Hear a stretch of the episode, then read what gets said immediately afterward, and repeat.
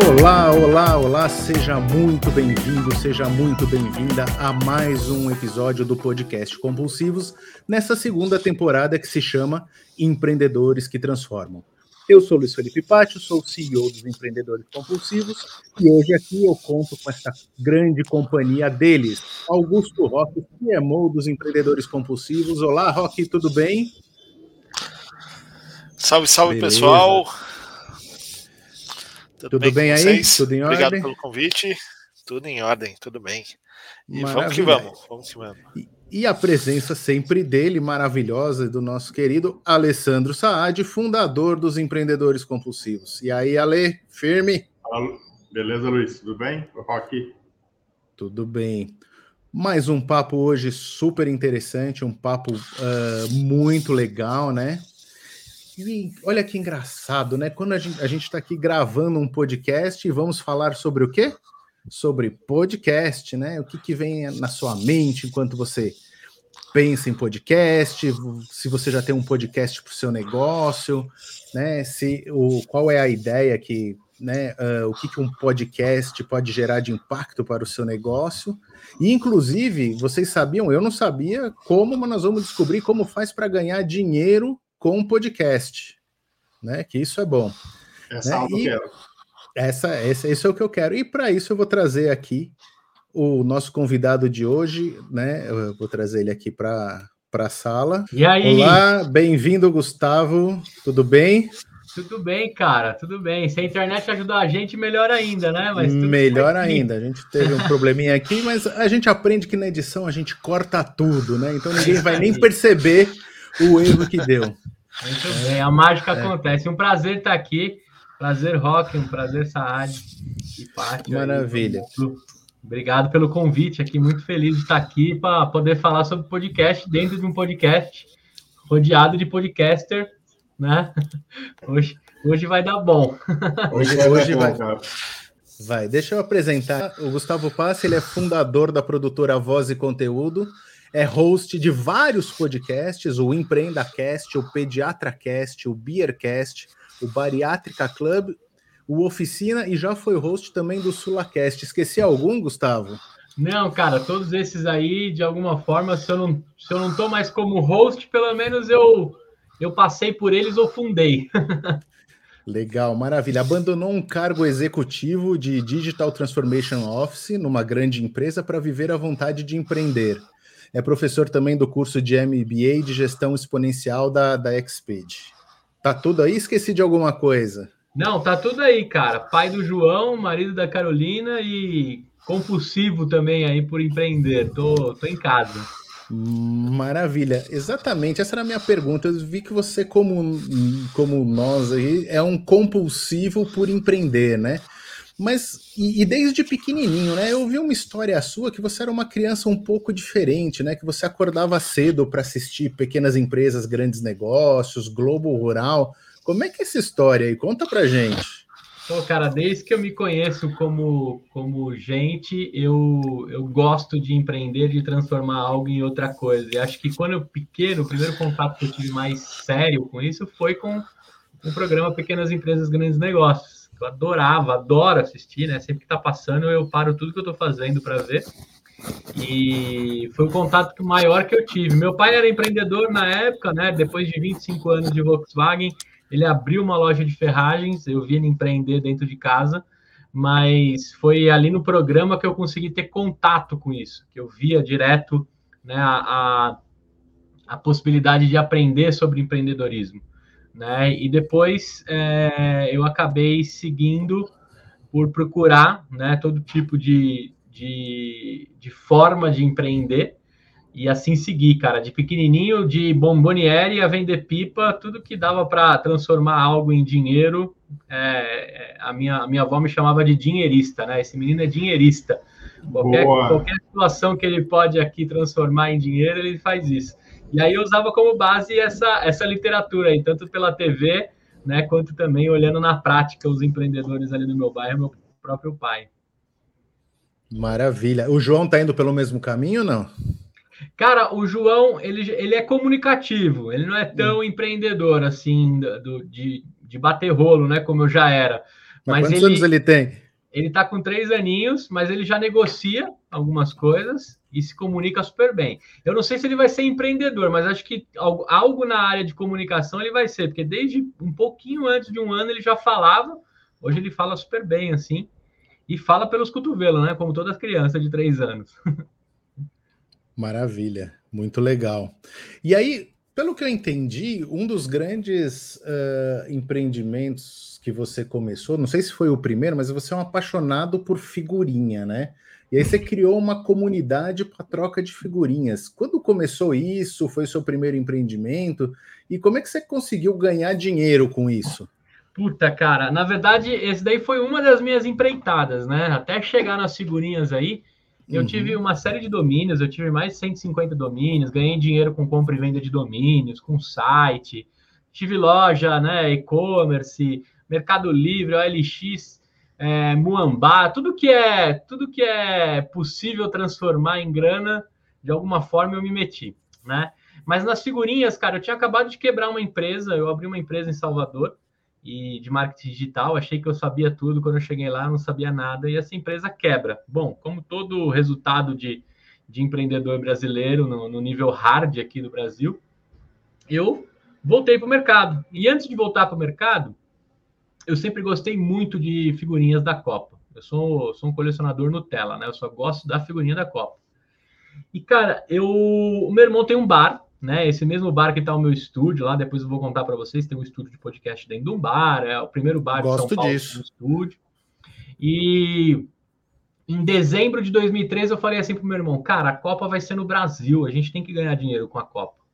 Só que a gente tem que começar a fazer agora. Tem gente comprando Vuvuzela agora, né? Tem gente comprando é, camisa agora. Tem gente preparando os seus locais agora, porque em, em meados de maio, junho, já está acontecendo a Copa do Mundo. Não dá tempo de manobra.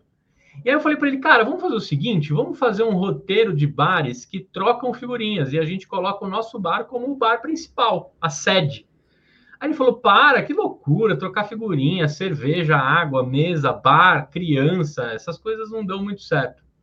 Eu falei para ele: não, cara, você não está entendendo. Figurinha da Copa não é coisa de criança, não. Muito pelo contrário, a criançada só atrapalha. O negócio aqui é, é de adulto mesmo, né? E aí ele falou: ah, beleza, faz aí o que você quiser, tá? usa aí o bar e tá tudo certo.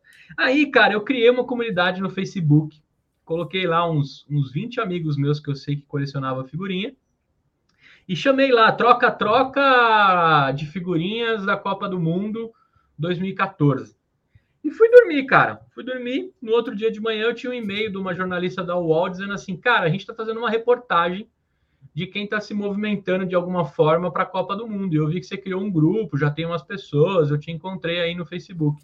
Posso fazer uma reportagem? O que, que você está fazendo? Aí eu contei a história para ela. Eu falei: olha, eu quero fazer um roteiro de troca de figurinhas pela cidade inteira de São Paulo. A princípio era isso.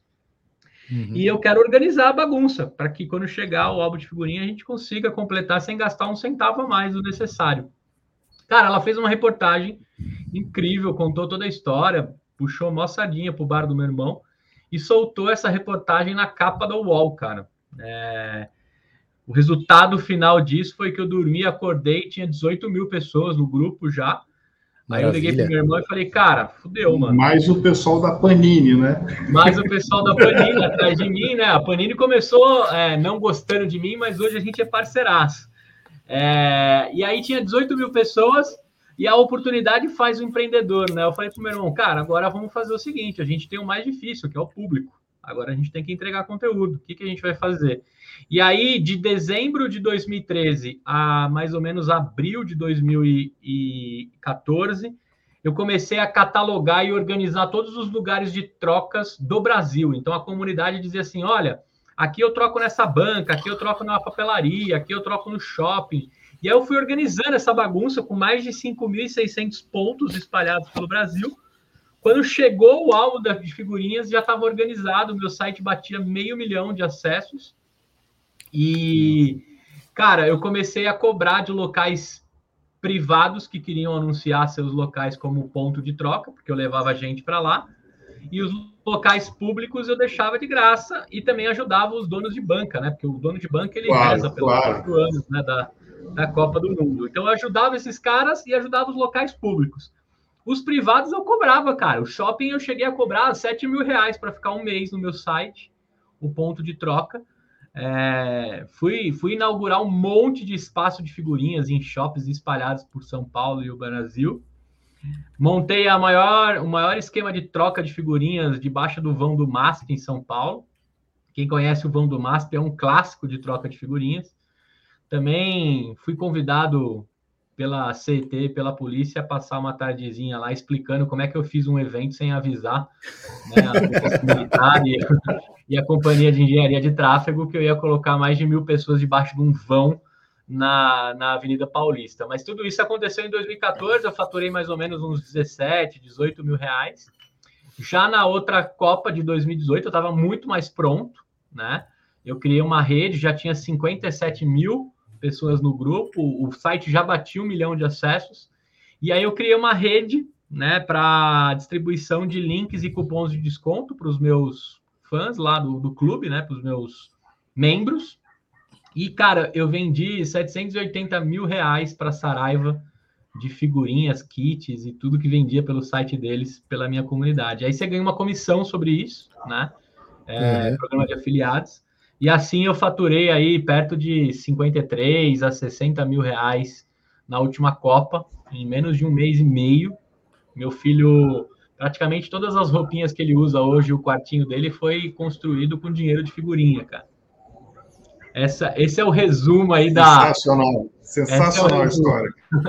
Eu também saí na capa da Globo, dei entrevistas em várias é, redes de televisão e a maioria dos meus amigos descobriram que a minha esposa estava grávida por uma reportagem na, na, na capa da Globo.com, porque eu coleciono álbuns, eu sempre coleciono um sem colar e um colado. Né? E eu, eu dei uma entrevista para jornalista dizendo assim: olha, o sem colar é para o meu filho ter a sensação que eu tive de todas as copas de colar, né?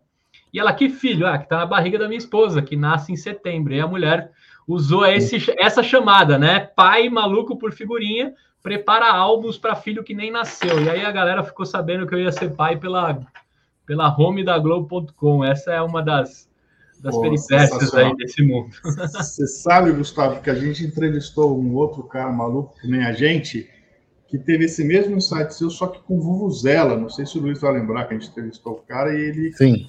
ele viu a Vuvuzela na Copa da África do Sul, se preparou para no Brasil é, é, vender montou uma empresa, um site de vendas, se programou com antecedência, comprou da, da, da, da China as vuvuzelas, pensou que ia vender para pessoa física, acabou vendendo para caramba para pessoa jurídica, para o pessoal comemorar na, nas empresas e tal.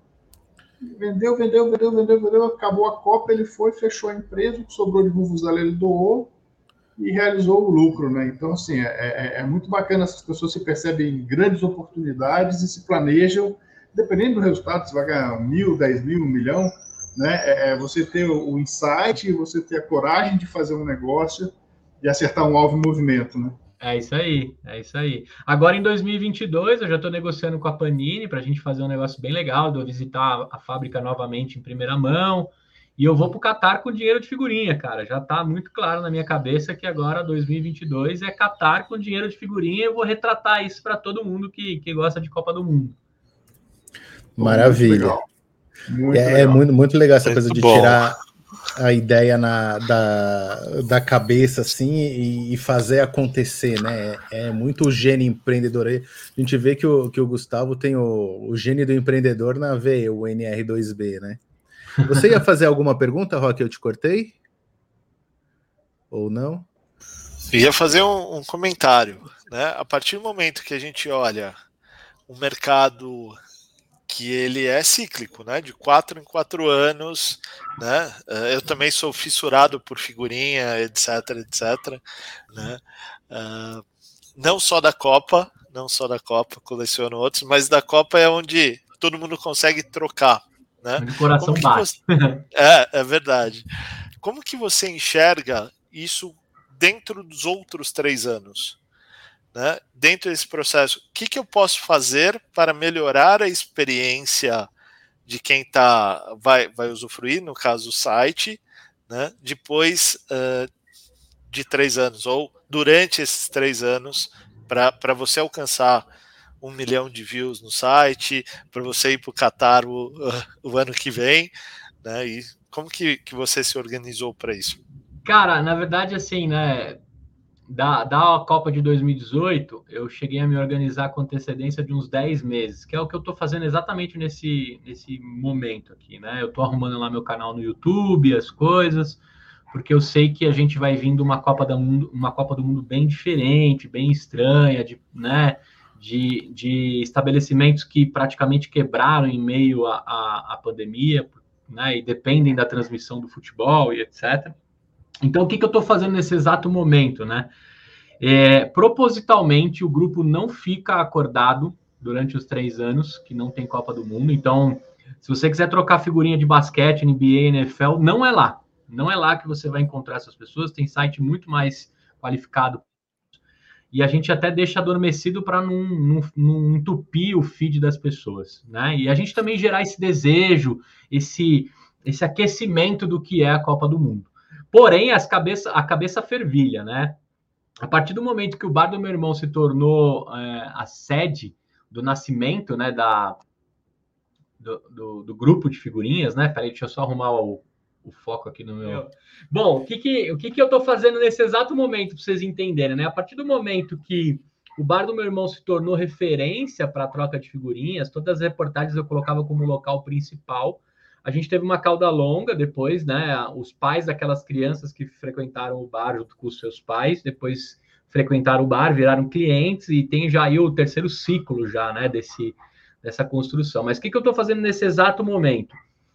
A gente já entendeu que o site e o grupo do Facebook não é mais o caminho que as pessoas procuram a informação. Então eu tô eu tô canalizando todos esses grupos para dentro de grupos em WhatsApp ou Telegram para que seja muito mais rápido a comunicação e viral, né? Uma vez que eu entro dentro de 250 mil grupos de WhatsApp, claro que eu não vou gerenciar isso, tem software para isso, mas você ganha uma escala praticamente é, exponencial de distribuição do conteúdo. Um link patrocinado que eu consiga colocar nesses grupos, eu posso chegar a 5 milhões, 10 milhões de brasileiros e, e, e surfar a cauda longa também dessa informação, né? Então, encher bar, encher shopping, é, é, a, a, comunicação e o público fica na minha mão. Acho que esse é o maior bem que eu tenho, né? A comunidade.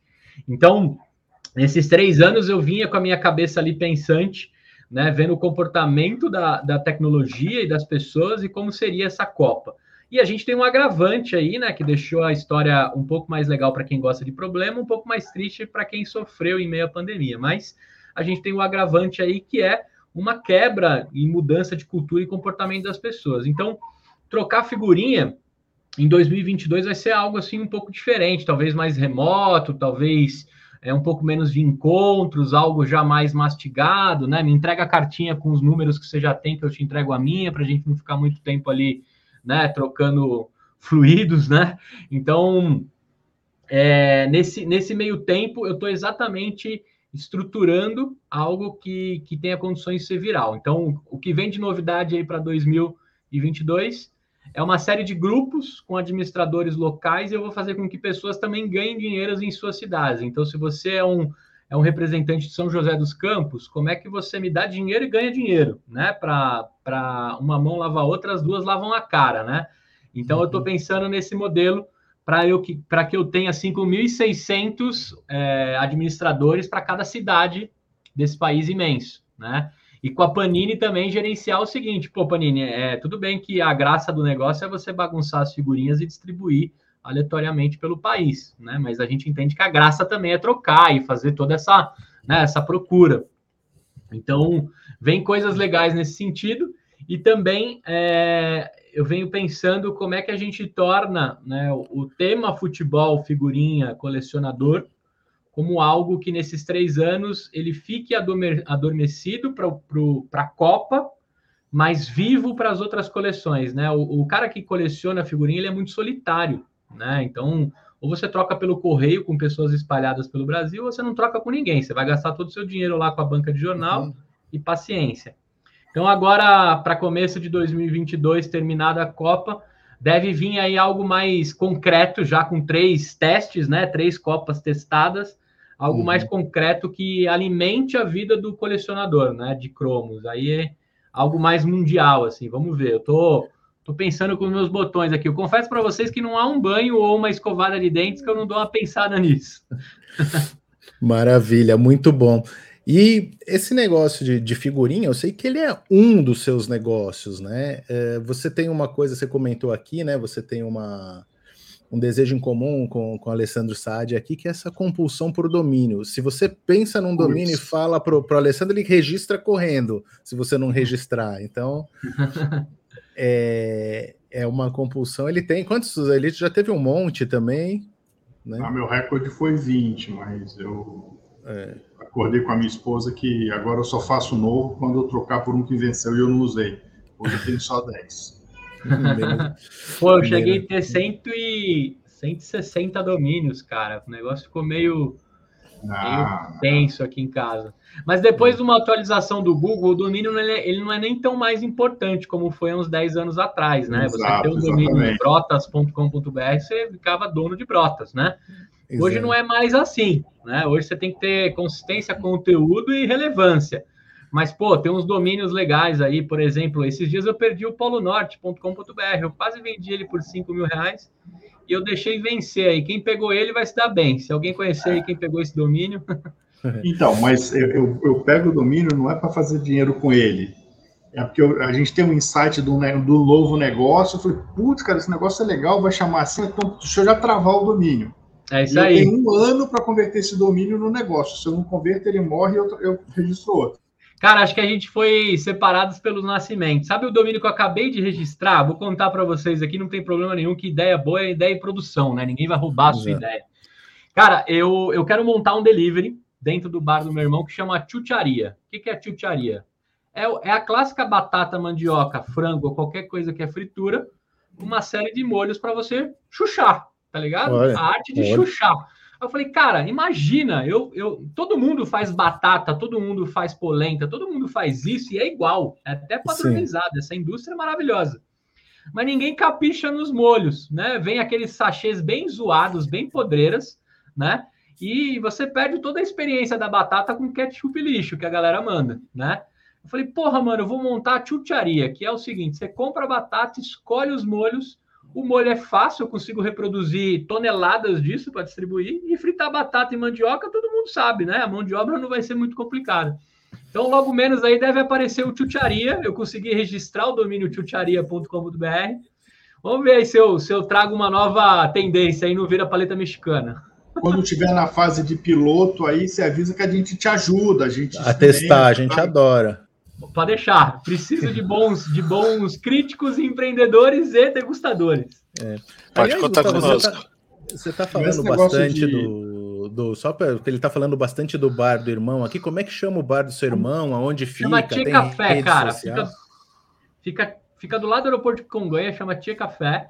Ele é um bar. Tá coworking, estúdio de podcast, braçagem coletiva, café e rock and roll. A gente transformou ele num conglomerado acho que o, ali você já entendeu, né? Se meu irmão não é compulsivo por empreender, eu acabei tornando ele compulsivo.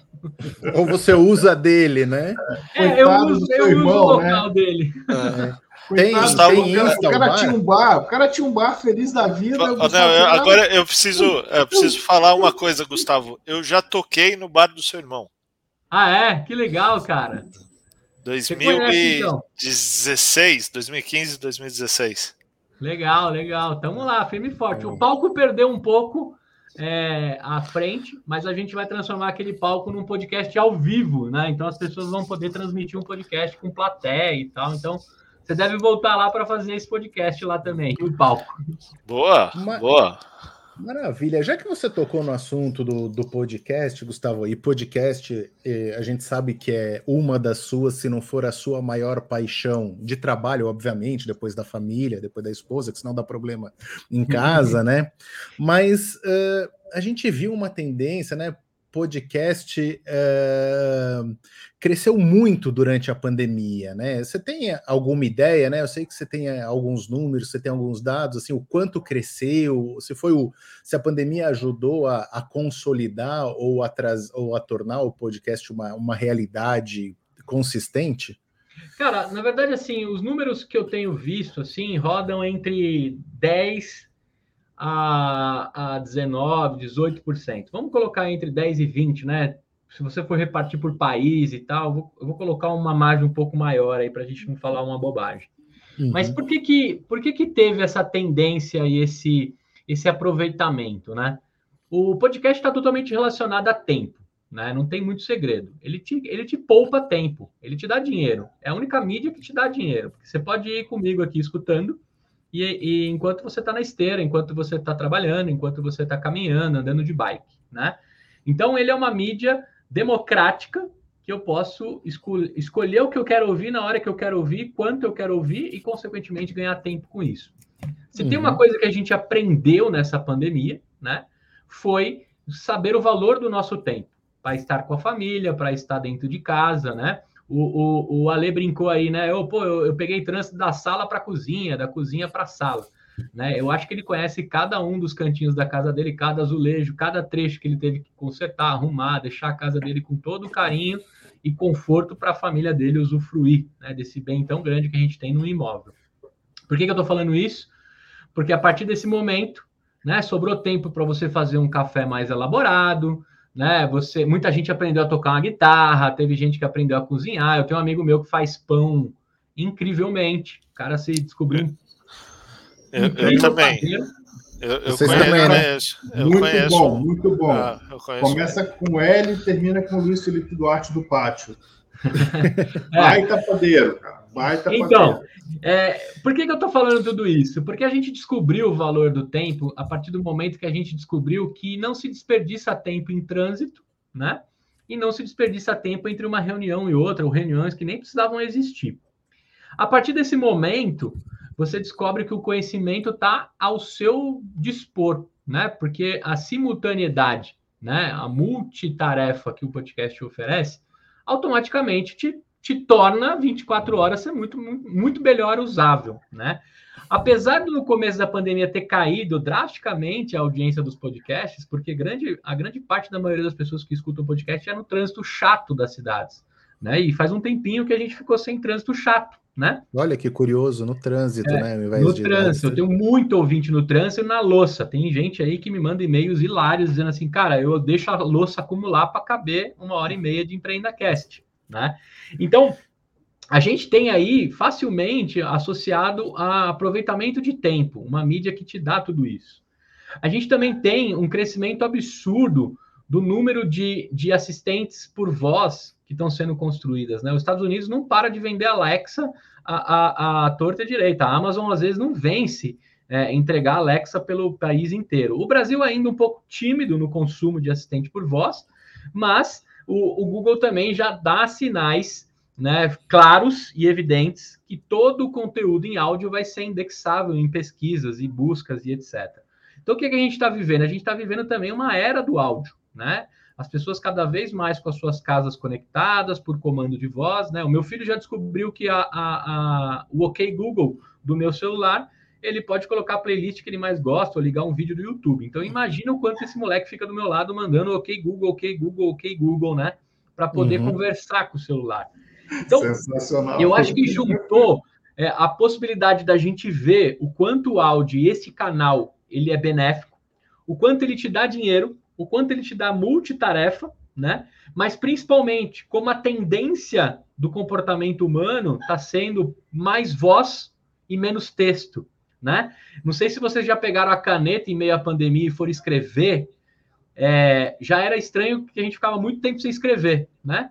No meio da pandemia, faz um teste de tentar escrever uma carta para o seu filho para você ver como ficou velho pegar na caneta, assim, parece que você tá lá com Pedro Vaz de Caminha no pergaminho escrevendo algo, assim, de tão, né, estranho.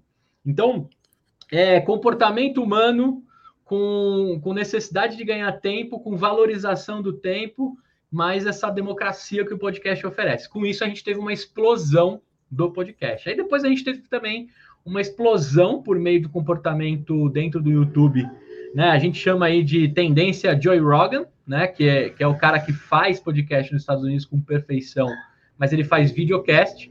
Que agora essa, essa fama chegou no Brasil, né? E a galera descobriu como conversas gostosas podem ser feitas por meio de podcast. Porque podcast, na verdade, é o destravador de conversas, né? Se a gente botar Sim. na lapela aqui uma câmera na nossa frente e colocar um, um teleprompter para nós, não vai sair porra nenhuma, vai sair chato pra cacete, a gente vai odiar gravar aquilo, vai sair tenso e Tipo o Jornal Nacional, né?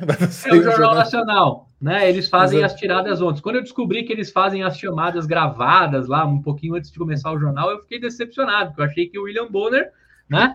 Dava uma brincada ali no, no improviso, nada disso, né? Uhum. Diferente de um podcast, a gente se juntou aqui, eu nem li a pauta, eu vi que você me mandou a pauta, mas Sim. eu nem li. Qualquer coisa que você me perguntar aqui, a gente vai ficar por horas conversando, né? Então, Exato. o podcast é um habilitador de grandes papos. Quando você leva isso em vídeo, de formato leve, tranquilo, em quatro horas você vai encontrar 100 assuntos é, diferentes, vai cortar tudo isso, distribuir no Google e aconteceu o que acontece, né, com os podcasts atuais aí que estão bombando no YouTube.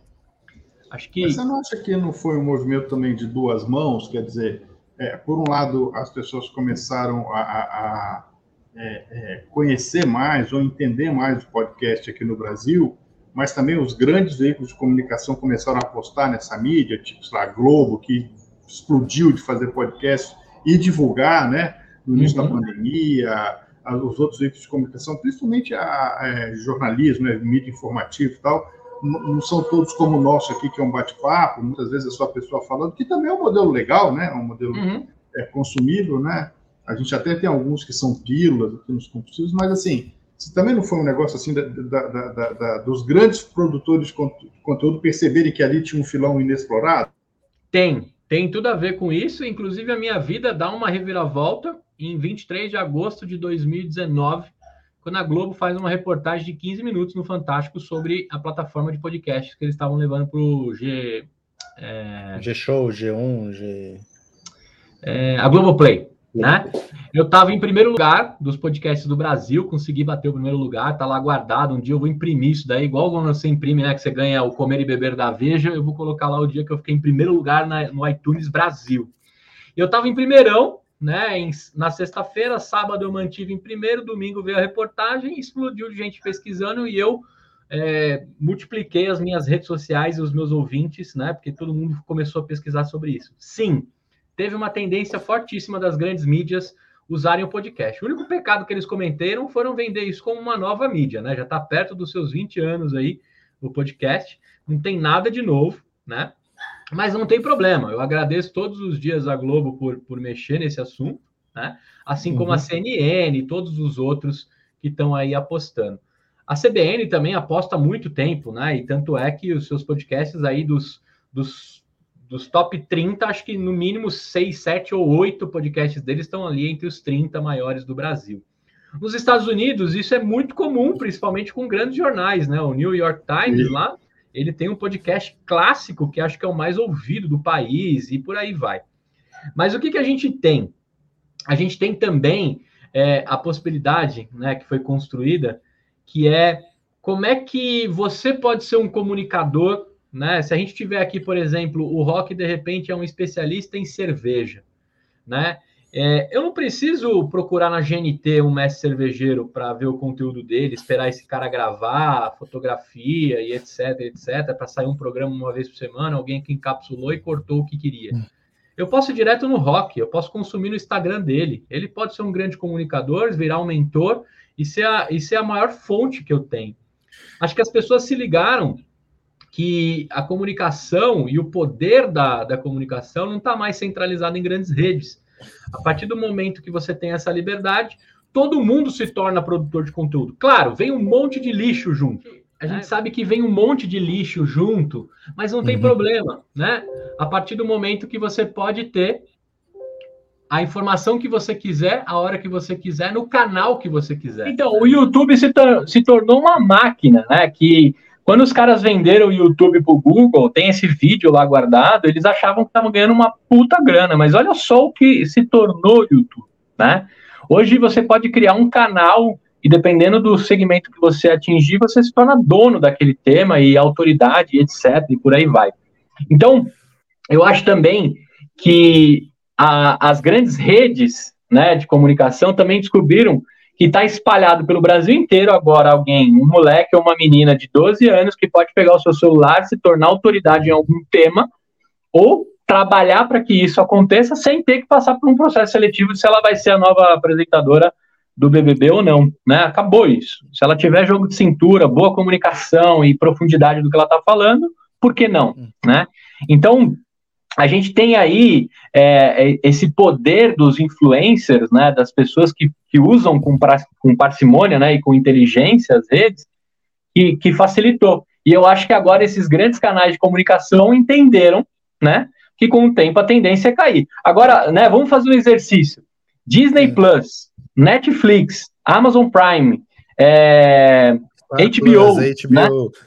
Cara, tá valendo a pena de novo contratar o pacote né? Você tá com tantas opções de, de ter os seus conteúdos segmentados que agora, esses dias eu falei para minha esposa, será que não é melhor a gente pegar um pacote que já vem tudo? Porque eu tô pagando no final tudo solto o que tem dentro. Isso é, também é reflexo, né, dessa, desse, dessa oferta de conteúdo on demand, né? Mas, mas o que vai acontecer é isso, né? Na verdade, é, você não tinha TV a cabo e começou a ter uma proliferação de, de, de canais e ofertas, e os caras falam, então vou fazer o seguinte, vou fazer um negócio com menos propaganda, que você possa concentrar, que tenha uma melhor qualidade de sinal, não sei o que, pimba, TV a cabo, ou TV por assinatura. Aí depois você começou a ficar refém das reprises, né? Uhum. Repetia tanto que você sabia todas as falas, né? Então, é, é, aí começou a ter outros, outras formas de fazer, começou o streaming, não sei o quê, Netflix destrói Blockbuster e as coisas começam a mudar nesse sentido. O que vai acontecer é que vai ter uma outra onda, como você mesmo está falando, né? Que isso vai ser integrado, vai ser concentrado. Mas eu quero mudar de assunto. Eu te interrompi porque é, é, a gente sabe que você tem uma cicatriz grande aí, né? A gente chama de cicatriz das experiências, os aprendizados quando a gente comete uma falha, né? Por isso que o nosso logo é um band-aid e tal. E eu queria que você compartilhasse com a gente um pouquinho o momento que você quebrou aí, né? Você teve, uma quebra grande aí que você perdeu é, é, é, é patrimônio, né? Então eu queria que você compartilhasse com a gente, dissesse, dissesse como foi e como é que você, o que, que você aprendeu com isso e como é que você virou a chave. Cara, eu tenho um relato assim, né? Quando eu montei a empresa, eu sempre vim da área. Eu comecei como programador, software, gestor de projetos, logo foram me puxando para comercial. Pô, esse cara consegue passar uns cheques aí, né? Depois alguém do desenvolvimento cobre os cheques, né? E aí me levaram para a área para área comercial. Nesse trabalho comercial, eu falei, cara, eu já sei programar, eu entendo de construir projetos, né? Eu eu não preciso mais de uma empresa para eu sair vendendo, eu posso fazer tudo, né? Então resolvi montar essa, essa consultoria de marketing digital com funil de vendas em CRM, AdWords, AdSense todas as paradas. Bom, só que eu cheguei lá na Bahia. Fui, fui morar em Salvador, minha esposa assumiu uma empresa como Headhunter. Eu montei lá a consultoria e comecei a nadar de braçada, cara. O que eu fazia, poucas empresas faziam, e eu fazia é, bem bem end-to-end, -end, né? Era um trabalho de consultoria bem completo que exigia a minha pessoa. Né? Não era um produto que eu estava vendendo tecnológico, eu vendia um pacote fechado que o Gustavo estava dentro daquilo. Acho que aí foi o primeiro erro, né? A partir do momento que você constrói uma empresa, que o seu produto, boa parte dele depende de você, você já vai ter uma dificuldade de escalar. E você vai ter uma dificuldade que é o seguinte: você vai ficar refém da sua própria empresa. Né? É, chama de que síndrome do taxista aqui. É, então, síndrome, síndrome do taxista. Enquanto você não está sentado ali dirigindo, você não faz dinheiro.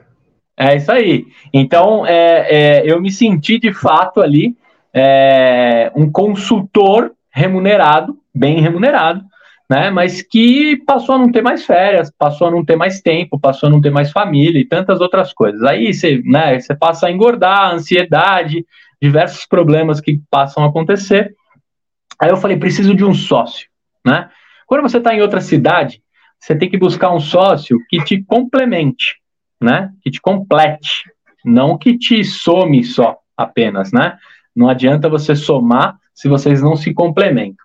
Bom, outro erro que eu tomei, eu procurei um sócio para somar comigo, né? Eu procurei um sócio baiano, seria muito mais fácil, né? Entrar com um sócio regional, um pouco mais de resistência, né? O Sudeste deixou diversas marcas preconceituosas com relação ao Nordeste, então eu tinha algumas dificuldades de, de penetrar em mercados por conta dessa mancha que foi feita pelo Sudeste. Eu falei, pô, um sócio baiano vai me ajudar bastante, né, a mostrar para os caras que eu não sou dessa laia, né, que deixou tudo errado. Bom, boa, deu boa. muito certo. Os, os 15 clientes viraram 45. E, em um determinado momento, a minha esposa decidiu estudar nos Estados Unidos para aprender inglês.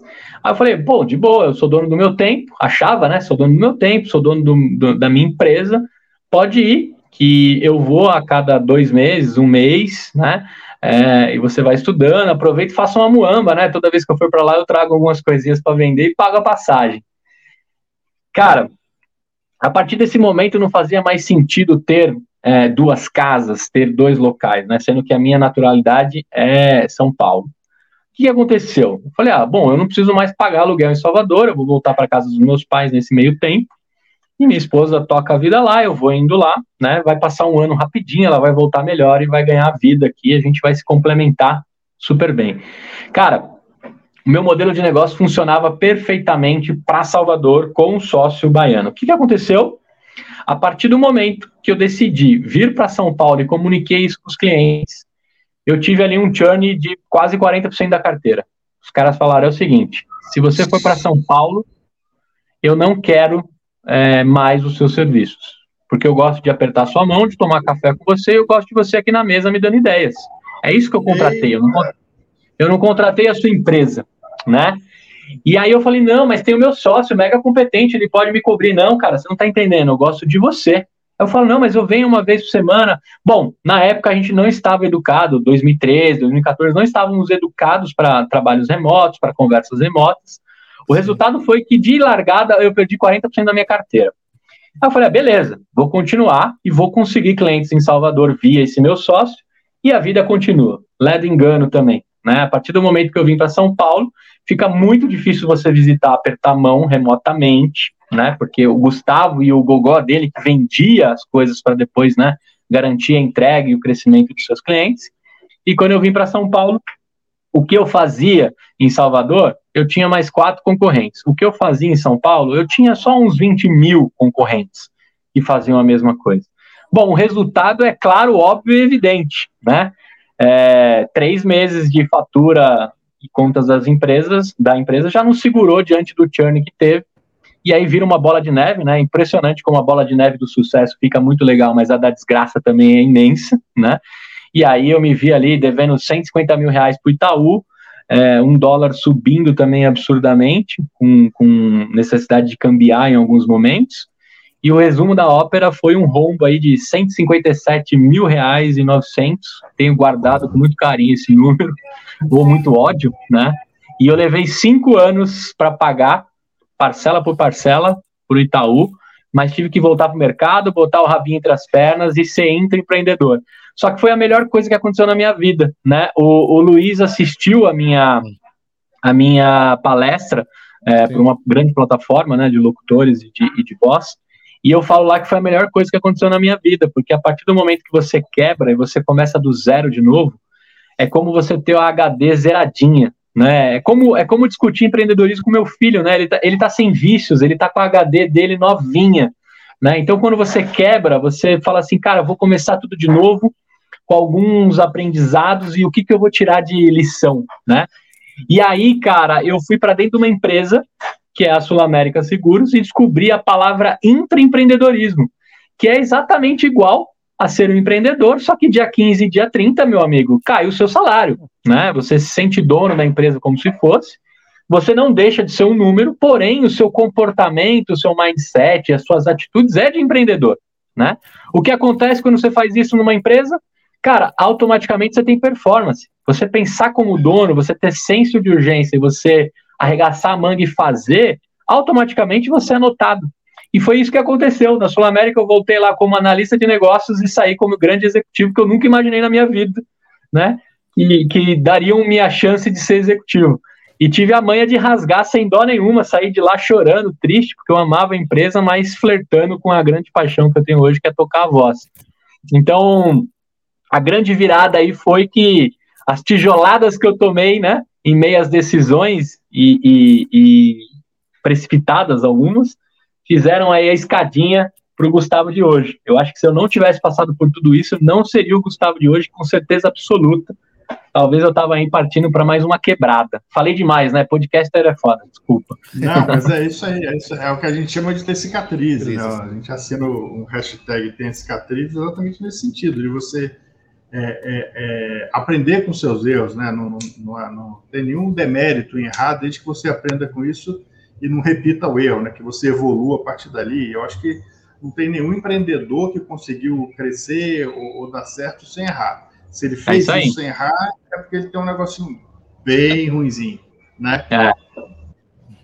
Agora, se, se, você quer crescer, você tem que ousar, e para ousar, você vai errar um ou outro. Tem, tem que errar e errar rápido, né? Isso não precisa ser o Vale do Silício falar pra gente, né? Desde que eu me conheço como empreendedor, é errar rápido, testar rápido, aplicar rápido e movimentar a bússola rápido. É assim que funciona, né? Legal. E eu vi que você, quando, essa questão do, do, intraempreende, do intraempreendedorismo e, e, do seu sucesso todo que ocorreu na Sul América, te deu uma nova uh, vontade de, de, empreender, né? De, de, tocar o seu negócio. É, você, quando um pouco tempo atrás, você deu um, um exemplo certo, mas você usou o santo errado, né? Você estava falando sobre cerveja, cerveja gourmet e tal o santo certo é o Alessandro Saad. Não sei se você está a par disso, mas este cara foi o que iniciou o mercado de cervejas gourmet no Brasil. Né? Isso que é um legal. com outro podcast. Eu acho que você pode entrevistá-lo sobre esse. Legal, esse tema, já está convidado. Boa, boa. Né? E quando você saiu, uh, você tomou a decisão de sair da Sul América, foi para criar, para fundar a Voz e Conteúdo? Ou teve um estágio foi. no meio? Foi, cara, olha só, é, uma das coisas que eu ensino, né, eu palestro muito sobre empreendedorismo, motivação dentro da empresa com uma pegada de mão na graxa. É, é, a única coisa que eu acredito, né? É, falar algumas palavras motivacionais, te deixar arrepiado aqui, acho que isso aí muita gente sabe fazer. Agora, mostrar com fatos e dados em mão na graxa, poucos fazem. E é essa atitude e, e abordagem que eu faço nas minhas palestras. E aí, o que, que eu o que, que eu comecei a mostrar para a galera? Uma das coisas para você acordar segunda-feira como se a empresa fosse sua, né? Eu brincava lá com o Patrick.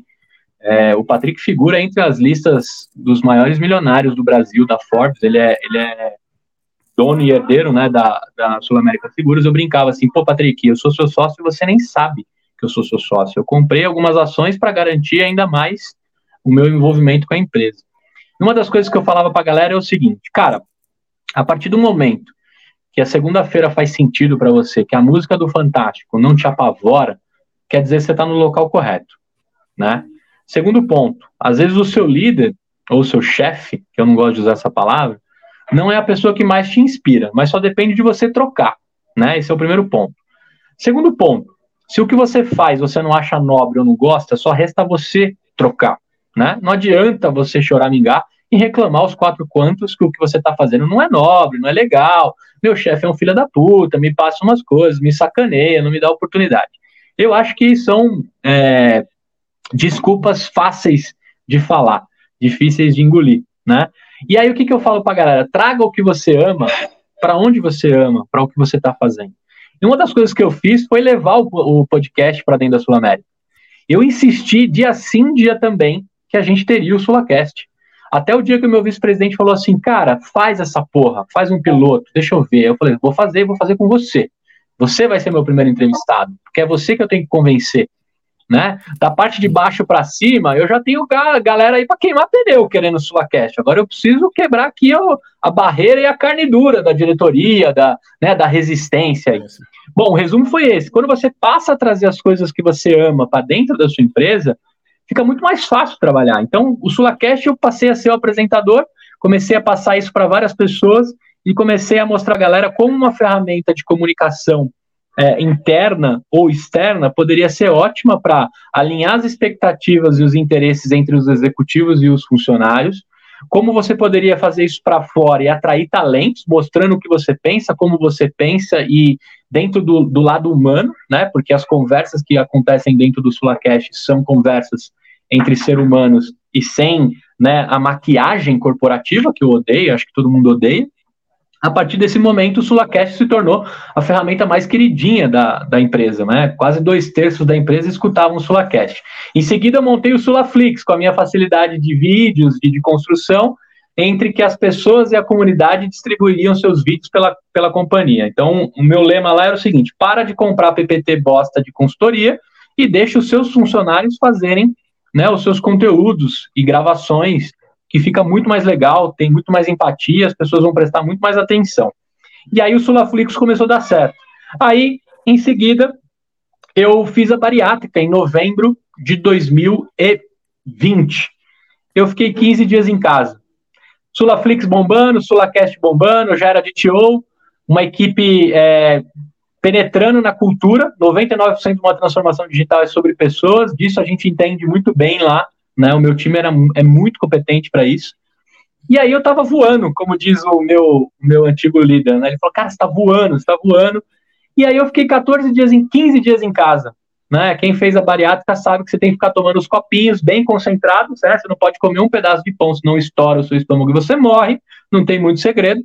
Eu fiquei lá em casa 15 dias e fiquei pensando, cara, isso que eu criei na Sul América é replicável. As empresas precisam disso. É muito pouco ficar só na Sul América. Eu vou ligar para uns caras aqui para ver se eles querem fazer uns podcasts internos. Cara, eu fiz 15 ligações, em 15 dias eu tive 14 sims.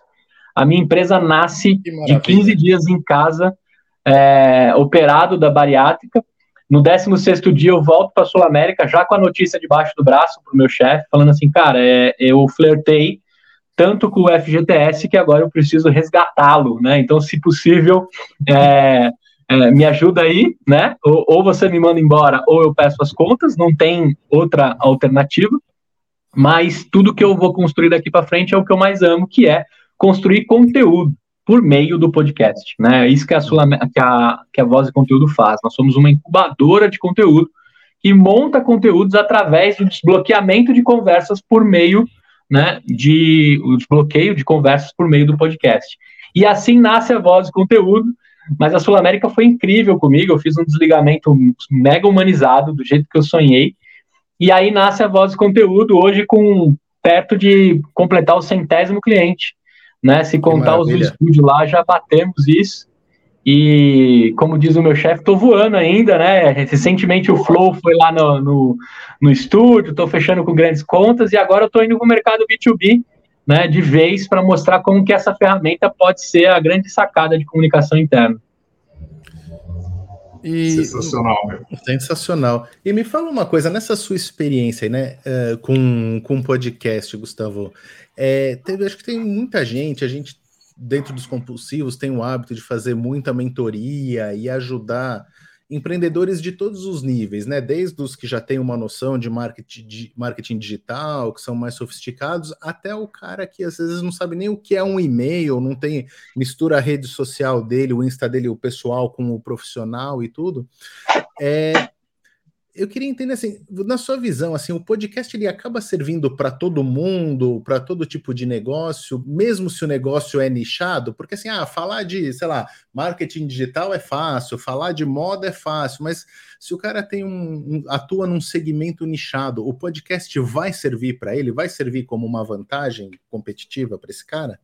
Vai, cara. A partir do momento que a gente enxerga o podcast como um canal de distribuição, é a única forma de você ser 360 que a gente fala, né? Você vai entregar em texto, em áudio, em vídeo, uhum. né? E você vai, a gente brinca aí do, do 720, que é a partir do momento que você entrega 360 do humano, né? Que você é e como você quer atender o seu cliente. Então, o podcast ele serve para todo mundo, cara. Eu já fiz podcast desde de cuidados paliativos dentro da medicina, até um podcast que a gente acabou de fechar sobre som automotivo, que o cara vai, vai conversar com vários empreendedores do ramo do som e etc. Eu já vi de tudo, né? É. O que eu sempre falo para a galera é que os números são outros. A gente não pode se basear em métricas de vaidade que entregam nas, nas redes atuais, né? Ah, eu tenho um milhão de seguidores, eu vou ter um milhão de ouvidas. Eu tenho 100 mil seguidores, eu vou ter 10 mil ouvidas. Não. O podcast não é sobre quantidade é sobre qualidade, é sobre comunidade. Né? Quando você monta um podcast e você junta 150 pessoas que são compulsivas por empreender, que o cara vai no churrasco, ele fica desesperado para encontrar alguém para falar de empreendedorismo, e ele não encontra na sociedade dele, a partir do momento que ele escuta o compulsivos, ele está sendo hum. acolhido, ele encontrou a comunidade dele. tenho certeza que ele vai saber o nome de cada um de vocês, quem são os seus filhos, o que vocês fazem, os que vocês gostam. Isso tem muito mais valor do que ter 100 mil pessoas ali fazendo. Né? Hoje, em todos os meus podcasts, eu devo bater aí perto de 80 mil pessoas atingidas mensalmente. Pô, é um estádio de futebol cheio, né? Quando eu paro para olhar isso, eu falo, porra, mas se fosse só 80 pessoas, a minha dedicação ia ser igual. Cara, encher uma sala com 80 pessoas é nobre nos tempos atuais, sem ninguém mexer no celular, sem ninguém ficar sem prestar atenção. Né? Até no então, tempo dessa banalização de lives, né? Banalização entre aspas, né? Houve tanta uhum. live no, durante a pandemia, no próprio Instagram, que antes, óbvio, você tem os famosos, mas você vê, as lives hoje são 10, 12, 15 pessoas, né? Sim, sim. É, então, a gente tem é, é, essa visão, e o que eu falo para todo mundo é, cara, a partir do momento que você decidiu lutar por uma comunidade, juntar pessoas interessadas por um tema e cuidar delas, você não pode se basear em números.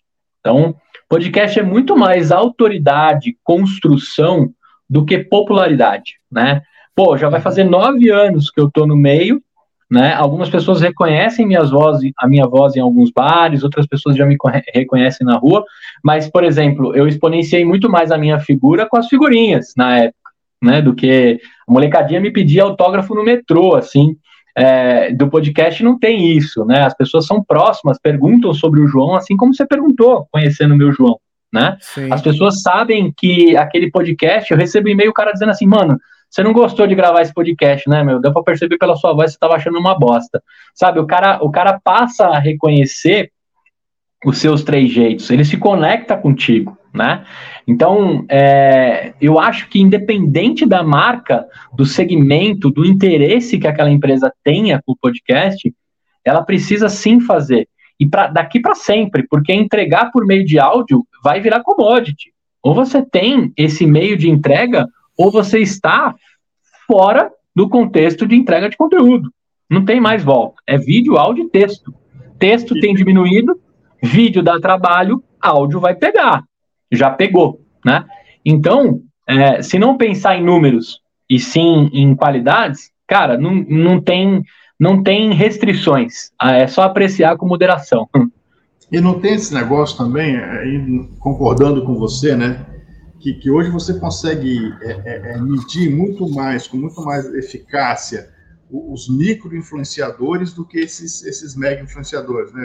A gente tem cases aqui de, de grandes marcas é, é, investindo em influenciadores têm mil, dois, três mil seguidores, mas são aqueles seguidores que de fato interagem com ele recorrentemente. Não é que o cara está seguindo ele porque ele é famoso, está seguindo porque o que ele fala faz sentido e a pessoa se sente orientada, né? Ou, ou, é, quando ele fala.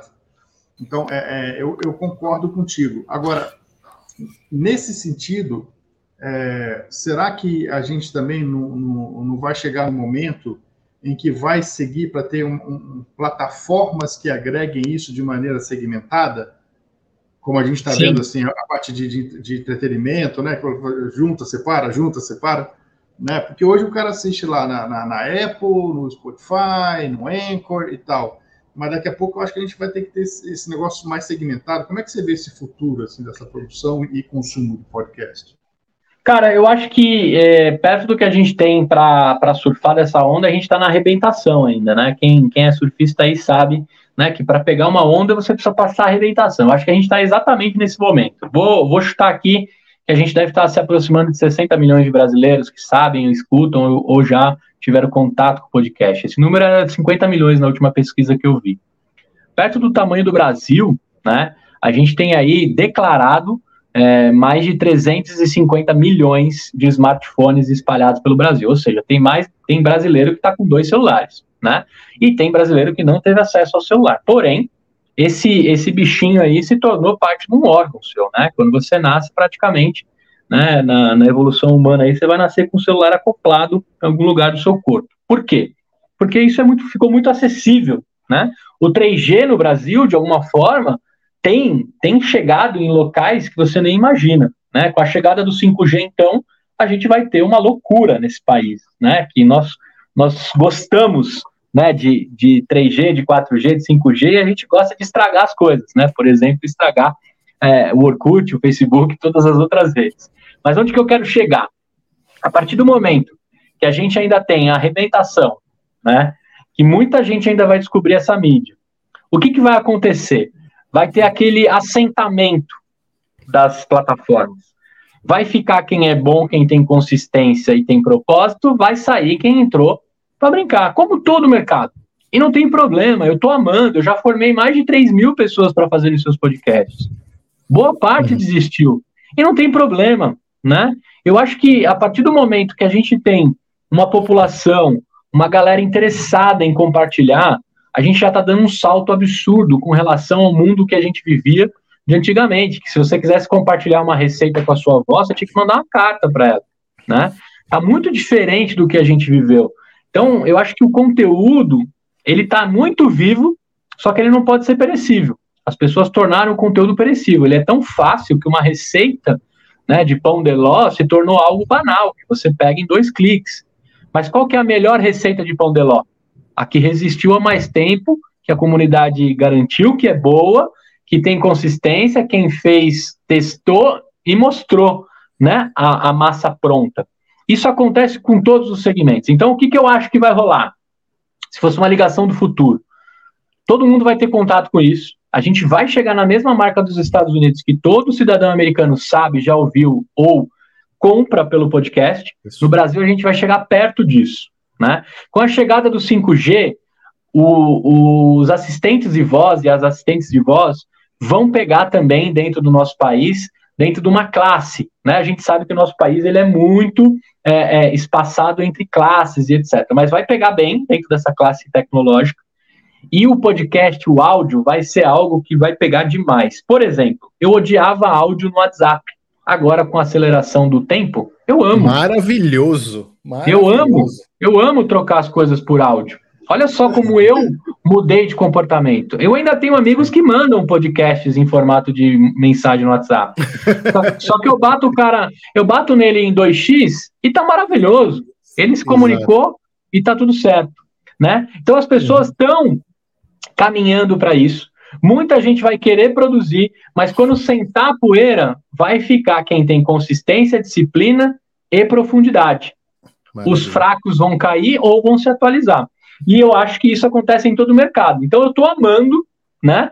Antigamente ter uma banda de rock e tocar violão era, era o sucesso da, da galera, né? É, há um tempo atrás eu brincava com startup, né? Ter uma startup era tocar violão, como antigamente. Agora, ter um podcast é como ter uma startup que tem o cara que tocava violão. Nós estamos vivendo esse momento. E que bom, é para ir para todo mundo, né? E para todo mundo encontrar o seu caminho. Se melhorar a oratória dos brasileiros, a gente vai ser o país que mais tem lábia comprovadamente, né, por meio do podcast.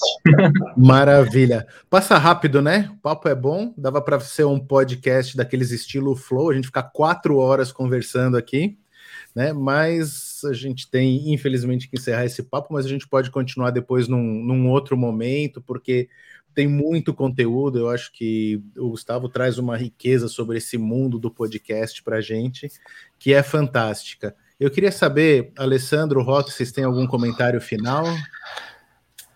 Eu tenho só que agradecer o Gustavo pela conversa inspiradora.